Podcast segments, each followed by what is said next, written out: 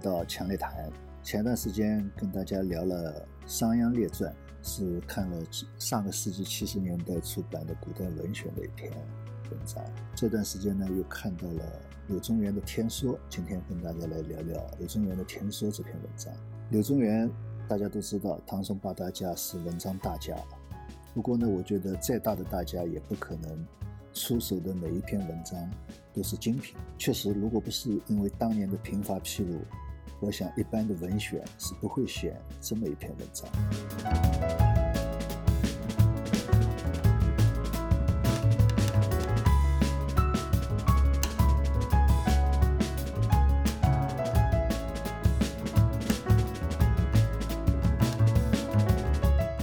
这篇文章很短，也很简单，就两段文字。一段是引用韩愈关于天的说法，占了全文的三分之二；第二段呢是柳宗元自己的看法，只占了全文的三分之一。关于天，韩愈是这么说的：现在当人们遇到病痛啊、困苦啊、屈辱、饥寒交迫等等，就会抬头向天喊道：“天啊，为什么伤害人的人？”富足平安，帮助人的人反而命运多舛；又或者会责问老天：“老天啊，你为什么总是让人陷入到如此的残酷、如此的绝望的境地啊？”像这样的人根本就不知道什么是天。瓜果食品腐烂变质，便会生虫。人如果血气败坏、血气阻持，就会患溃疡啊、赘疣啊、脓包啊、肿瘤啊。痔疮啊等等，于是呢也会生虫，树木腐朽，蛀虫就会生在其中；花草腐烂，萤火虫就会飞出来。这些现象难道不就是事物败坏以后产生的吗？物质败坏了，虫因而就产生了；天地元气、阴阳变败坏了，所以人也是因为这样产生的。一旦生了虫了，这些东西就败坏的越来越厉害，虫会咬。会吃这些腐败的东西，在上面打洞，这样虫对这些东西的祸害就越来越严重。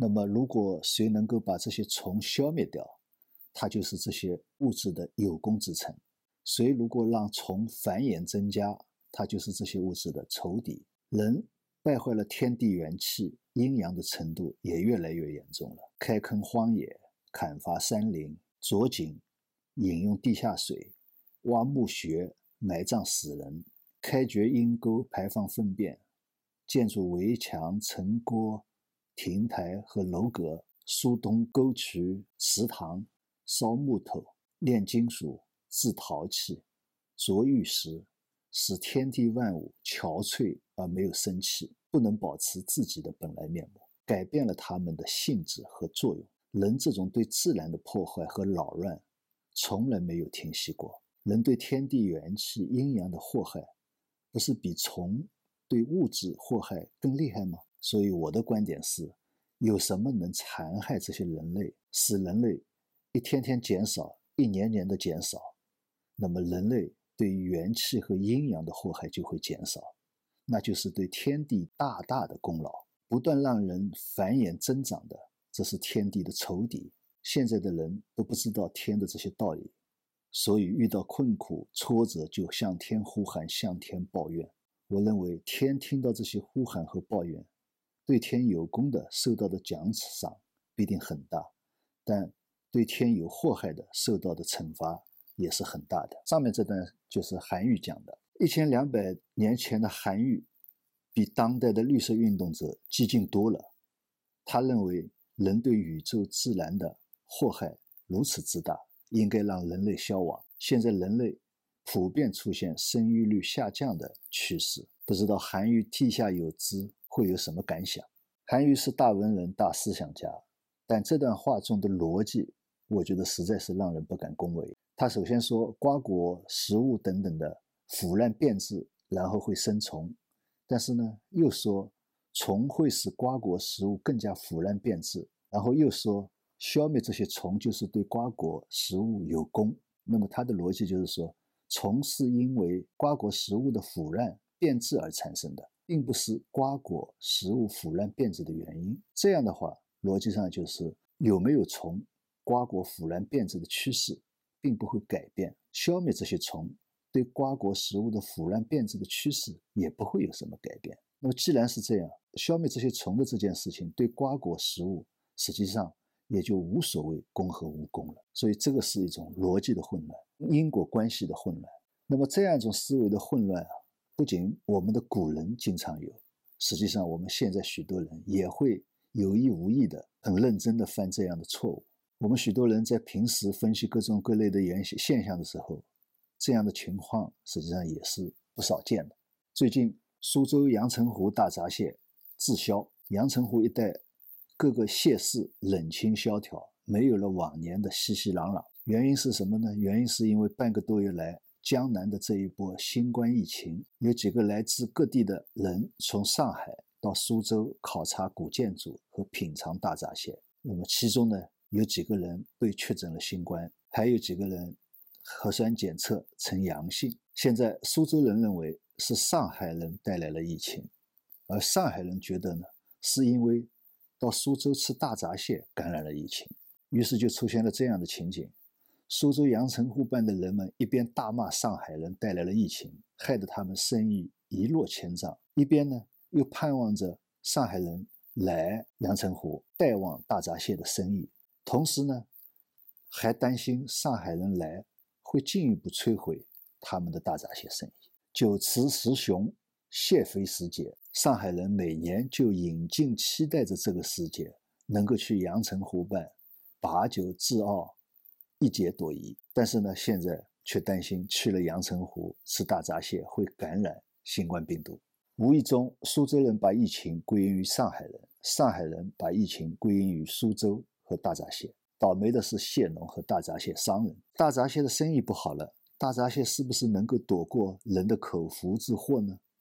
恐怕也很难说。据说现在蟹农和商人正在考量其他的处理方法。这些年，苏州、上海两地在研究如何实现沪苏同城。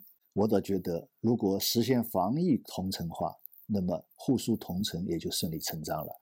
大闸蟹的销路。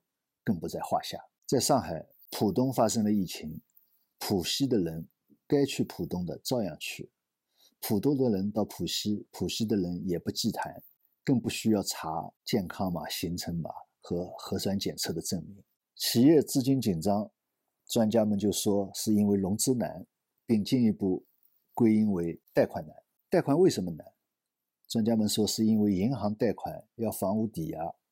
企业，特别是中小企业，没有足够的房产，足够抵押。既然找到了原因，办法当然也是就简单了。一种意见是，银行不能嫌贫爱富，对于缺钱的人和企业可以放信用贷款，并且还可以不还本循环使用。另一种办法是寻找各种东西，找各种各样的理由，凑合着给银行做抵质押物，让银行放贷款。这也是一种。寻找原因的混乱的逻辑，一个人缺钱的原因可能有这样一些，比如说没有工作，没有收入来源；还比如说有工作也很努力，但是老板经营不善，欠了薪；还有有收入，但是收入比较低，不够家庭的日常消费；再比如家庭遇到了紧急情况，生大病啊，这个时候突然一下资金周转不过来。当然还有另外的。铺张浪费、寅吃卯粮、入不敷出等等，那么其他还有什么赌博呀都有。那么一个人的缺钱，各种各样的原因都有，但是肯定不会是因为银行不给贷款他缺钱。一个企业没有银行贷款，会影响企业的经营规模和发展速度，那肯定不是资金紧张的原因。企业资金紧张根本的原因一定是资产负债管理没有管好。具体的来讲，有高杠杆基础上的无序扩张。短债常用，经营管理不善，产品或者服务已经被市场淘汰等等。那么，尤其是现阶段过高比例、超长期限的应收款，更加是企业资金紧张的重要原因。在这种情况下，银行提供再多的贷款，也是填不满的无底洞，永远解决不了企业资金紧张的问题。银行发放贷款的前提，并不是借款人。必须要有抵质押物，而是借款人有还款能力和还款意愿。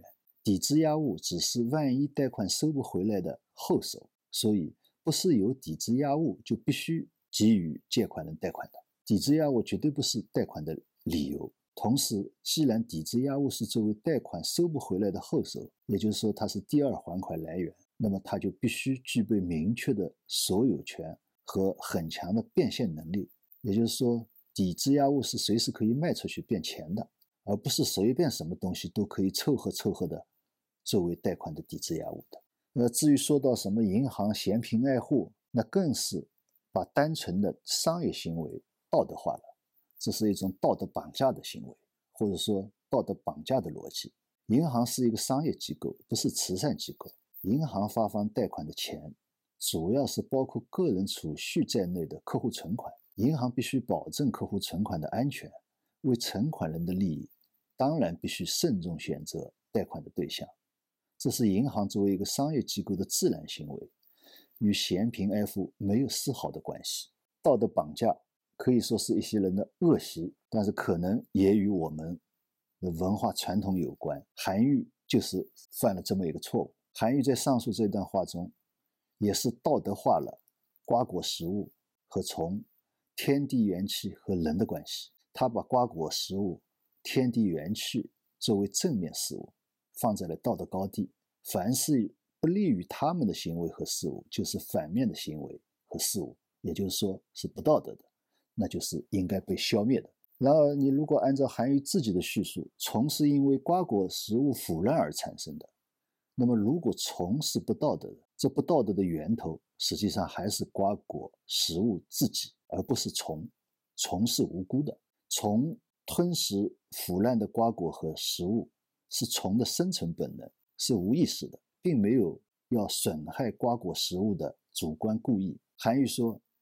谁如果让虫滋生繁衍，谁就是瓜果食物的仇人。但是可笑的是，让虫滋生繁衍的正是瓜果食物自己。更何况，瓜果食物的腐烂也是自然的现象，对瓜果食物本身并不一定就是坏事。再者说，虫是不是也该有它自己的生存权利呢？你韩愈要消灭虫，你不成了虫的仇人了吗？人。确实是天地间一个特别的物种，挖坑打洞这些都算不得什么。就像韩愈先生说的，人不能，人还能够改变自然物质的性质，比如说锻炼钢铁、烧制瓷陶瓷，近代炼制石油、提取化学元素等等。现在更是闹腾到火星上去了。这些真的破坏了天地元气吗？根据人类现在的科学研究。我们这个地球上的生命曾经消失过，然后又重新生发演化。也就是说，我们目前的这一一批生命都是第二次的。那么上一次的那一对生命的消失，地球是经历了激烈的变化。这些变化对于地球、对于宇宙、对于自然，是不是破坏呢？恐怕很难说。可能就我们人类的认知来说，那剧烈的变化对于那些生命是灾难。但就地球和宇宙而言，这就无所谓灾难不灾难。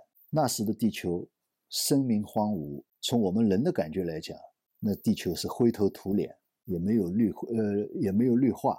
但是从地球自己的感觉来说，对他来讲可能还是轻松自在。话再说回来，如果没有那一次的生命大毁灭，也就没有人类以及与人类相伴生的各种生命产生。那一次生命大毁灭，对于地球可能只是一次蜕皮。虫，它是依着自己的本能寄生于腐烂的瓜果食物；人在地球上挖坑打洞，以及所有的一切，也都是依着人的本能。人可能是所有物种中唯一一个同类相互持续大规模残杀的物种，其他物种也有物种内部的相互争斗和残杀。但一般来说都是偶发性的、小规模的。你比如说，老虎和老虎之间互相残杀打斗，那绝对没有像人类这样几千年互相的战争屠杀那么厉害。但是这个我想想，可能也应该是人类的生存本能。人之所以如韩愈一般把瓜果食物、天地等等看作是正面事物，把虫、把旱涝灾害等等看成是反面事物。也是人的生存本能造成的，只是，也就是说，这些现象对人造成了危害。地球、天地、宇宙也是依着自己的本能在演化。瓜果、食物、虫、人，只是它们演化中的现象而已。他们对瓜果食物的腐败、虫的繁衍、人的战争，实际上是没有感觉的。只有人类在胡乱猜想，帮帮着他们胡乱猜想，有时还要道德化的进行猜测。对于韩愈的这一通混乱的说法，柳宗元给出了自己的看法。柳宗元说：“老兄，你说的很精彩啊，还没有说完吧？那我来帮你说全了吧。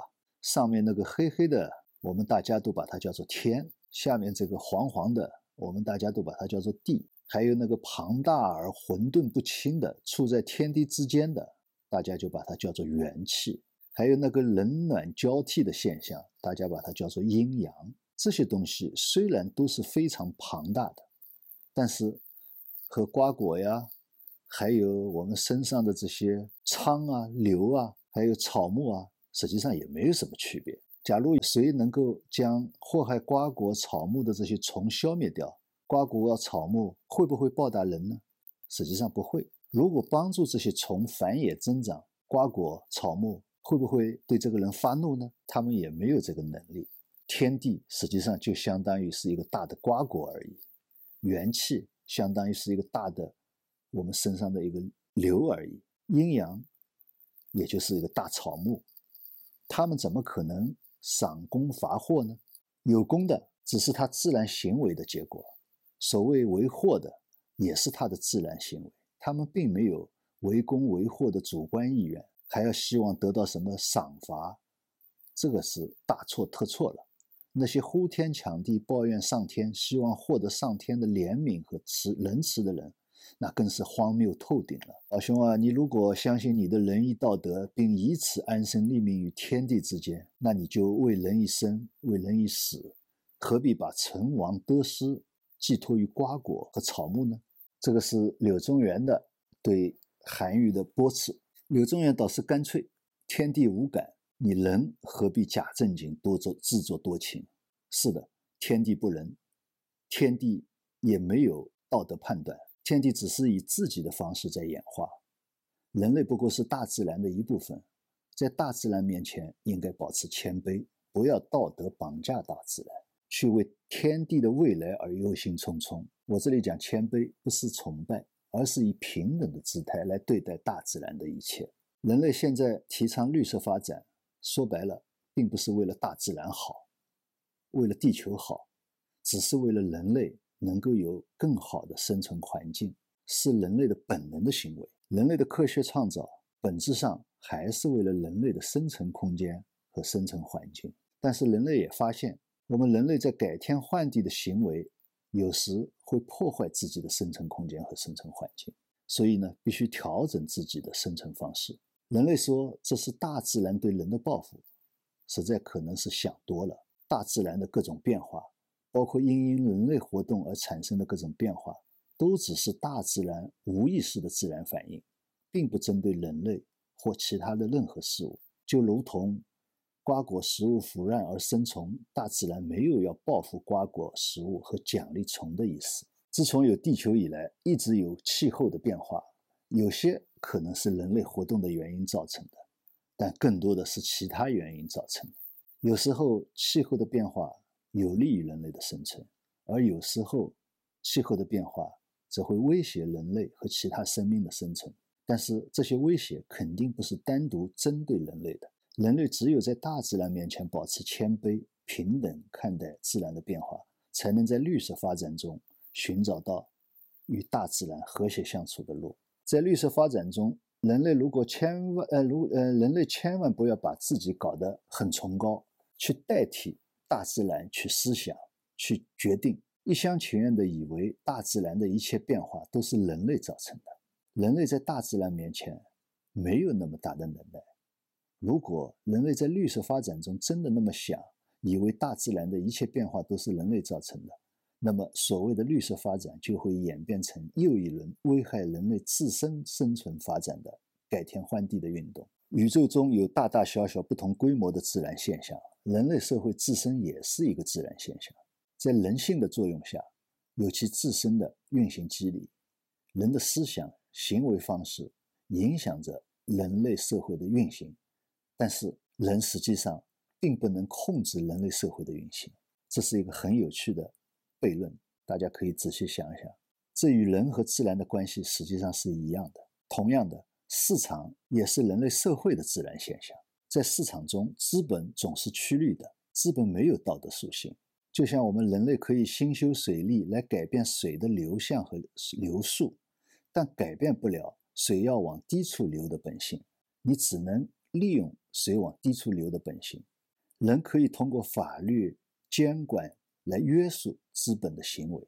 让资本的运作更有利于人类的生存，但是却不能让资本具备道德属性，并且让资本不再追逐利润。企业家就是要赚钱的，要赚钱他就必须控制成本，低买高卖。